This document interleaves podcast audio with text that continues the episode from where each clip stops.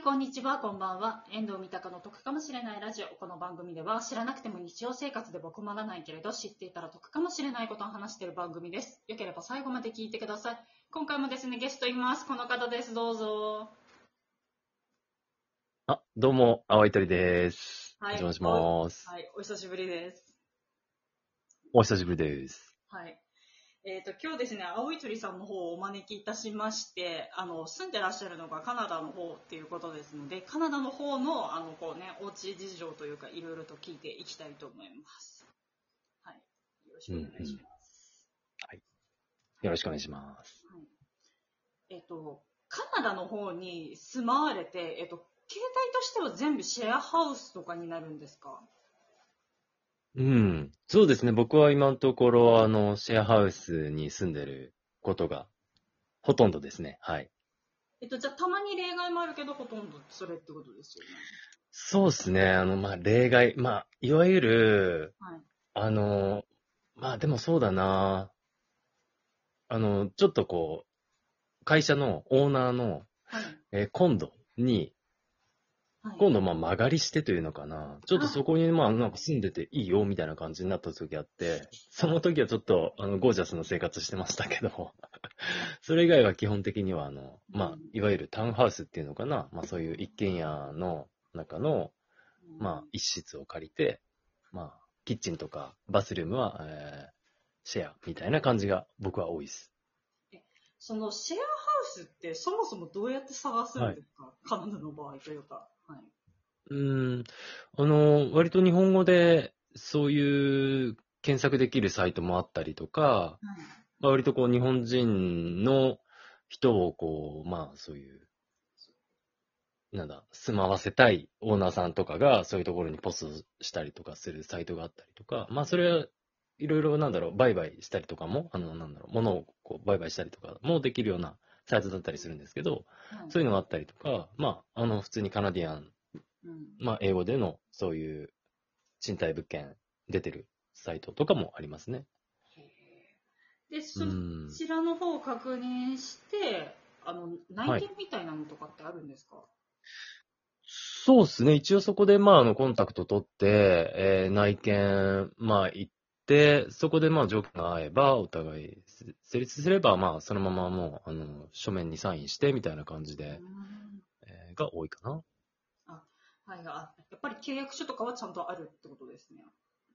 一応そうですね。あったり、そうですね。あとは、まあ、あの、僕ら側からすると、やっぱりその働いてるところの、まあ、情報だとか、まあ、あの、こっちでの、そういう、まあ、保護者というか、まあ、保護者じゃないな、親とか、まあ、最終的には、その、まあ、連絡できる人は一人ぐらい、その、保証人みたいな感じで、はいはいはい。まあ保証人、まあ、何か万が一あった時には、まあ、ここに電話してください、みたいなのは、一応必要ではあったりしましたけど、でも、そんなになんか大きな情報はそんなに必要ないですね。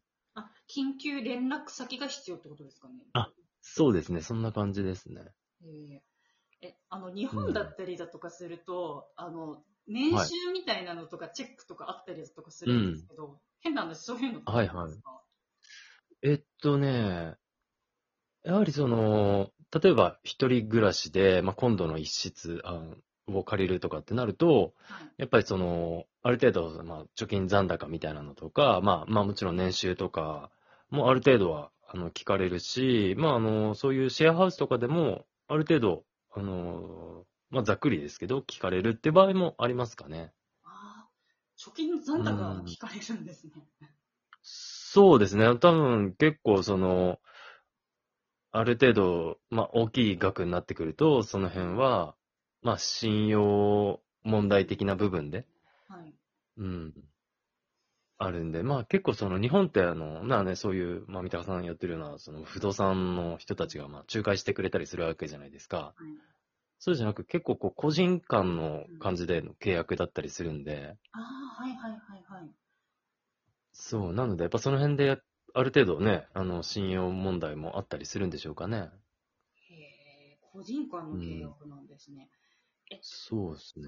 えちなみにその家賃的なのってはい交渉とかってできるんですか、ちょっと安くできないみたいなのとかってうーん。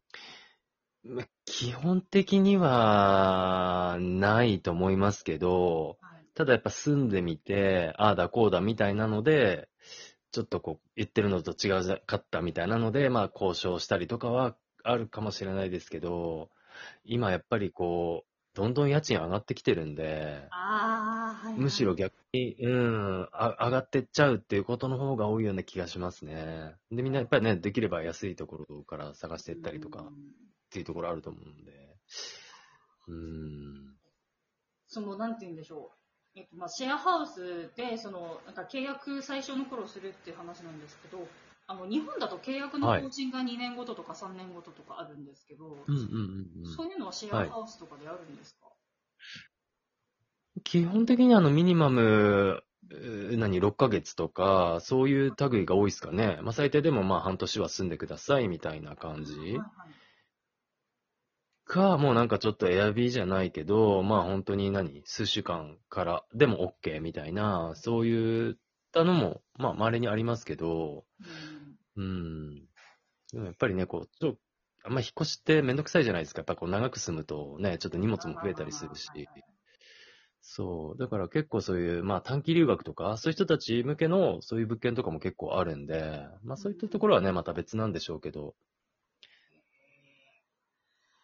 え、そのこう、なんかそのシェアハウスで、そのまあ、引っ越すってなった際なんですけど、なんか日本の場合だったりだとかすると、お部屋のクリーニング代だったりだとか、うあん。のあとまあ傷つけたってなったりだとかしたら、あの最初はいはいの預かり金というか、あの、なんて言うんでしょう、うん敷金の方から引くっていうのあるじゃないですか。はい。そういうなんていうの、はいディポジット的なのってあるんですか？あ、そうですね。うちらもやっぱ一応デポジットは、あの、まあ大体1ヶ月分？あ、はいはい。うん、まあ2ヶ月分のところもあったりするんでしょうけど、大体は1ヶ月分かな？で、まあそこからの退去の時に、まあ何かそうダメージとかがあればそこからさっぴかれるっていう感じはあると思うんですけど、うん、まあそうですね。なんかすごい、何？新しい物件とかじゃなければ、そんなになんかないかなっていう。よっぽどね、何かなければ、そんなには、今のところは僕はそこから引かれたことはないですね。じゃあ全部あの返してもらっうんて。る感じですか、そうですね。か、まあ、また退去前のその1ヶ月は、まあ、あの、家賃は支払わなくて、そのデポジットから総裁みたいな感じかな。あーあ、総菜できるんですね。それ、そうね。うん。デポジットで総菜。えうん。ーあと、そのなんか、ごめんなさい、いろいろとなんか詳しいこと聞いちゃってるんですけど、全然全然。日本だと家賃はいあの銀行引き落としが多いと思うんですけど、はいはい。カナダとかだと、どういう感じになるんですか？ああ、もう、キャッシュもあれば、あのーチェックって言って、えー、まあ、用紙に金額書いて、それを渡して、まあ、そのオーナーさんが、まあ、そこから銀行にデポジットっていう感じが、まあ、僕は今もうほとんどあの、e トランスファーって言って、えー自分の口座から、そのオーナーさんの口座に、もう直接電子マネーで送る感じ。ああ、はいはいはいはい。うん、もう手数料とかもね、ないし、もうそれでもう一瞬で済むんで、うん。それを定期的にやってる感じが多いですかね。